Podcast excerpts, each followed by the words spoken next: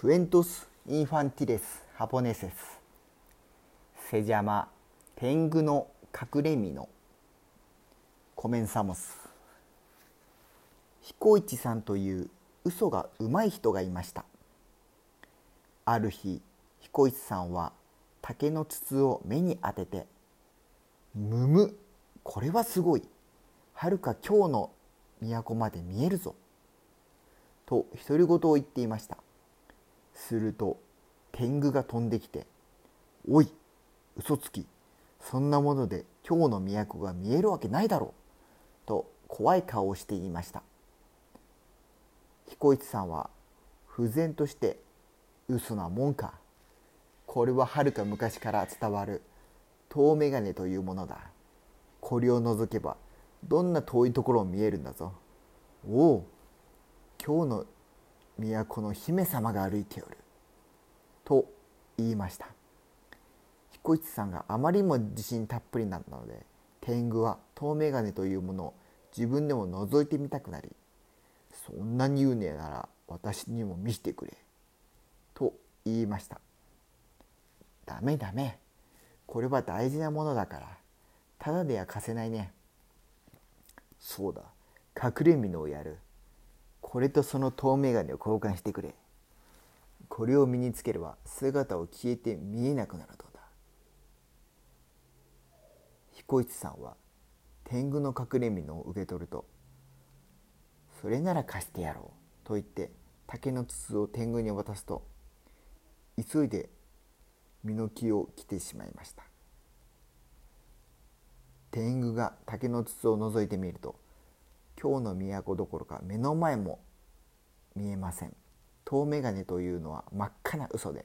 穴さえ開いていないただの竹の棒でした。彦一名騙したな。天狗はカンカンに怒って彦一さんを探しましたが隠れ蓑を着ているので見つかる見つけられず竹の筒を投げ捨てると諦めて山へ帰ってしまいました。彦一さんは天狗の隠れ蓑を着て蕎麦屋でおいしいお蕎麦をたらふく食べるとお金を払わないで店を出ました。店の人が慌てて追いかけましたが彦一さんは隠れ蓑を着ているので姿が見えません。食い逃げがうまくいったのでそれからは働きもせず隠れ蓑を使ってお金を盗んで気ままに暮らしていました。ある日彦一さんが留守の間に奥さんがタンスの整理をしていて古ぼけたミノを見つけました。嫌だよこんな汚いものを。誰がタンスに入れたんだろう。奥様はそのミノをゴミと一緒に焼いてしまいそこへ彦一さんが帰ってきていつものように隠れミノを使って盗みをに出ようとするとタンスにしまってあったミノが見つかりません。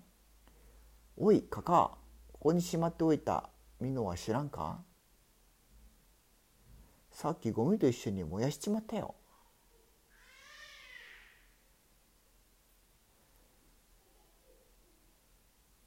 仕方なく灰を拾い集めて体に塗ってみると隠れ蓑の効き目がまだ残っていて体が見えなくなりました。よしこれで最後の大仕事だ。長者さんの空か。蔵から千両箱を盗んでやる。隠れ蓑の灰を体中に塗った姿を消した彦一はこれから千両箱を盗み出そうと思うと正面が出そうになりました。道端で立ち正面をすると正面が足にかかって灰が取れてしまいました。けれど彦一さんは気づいていません。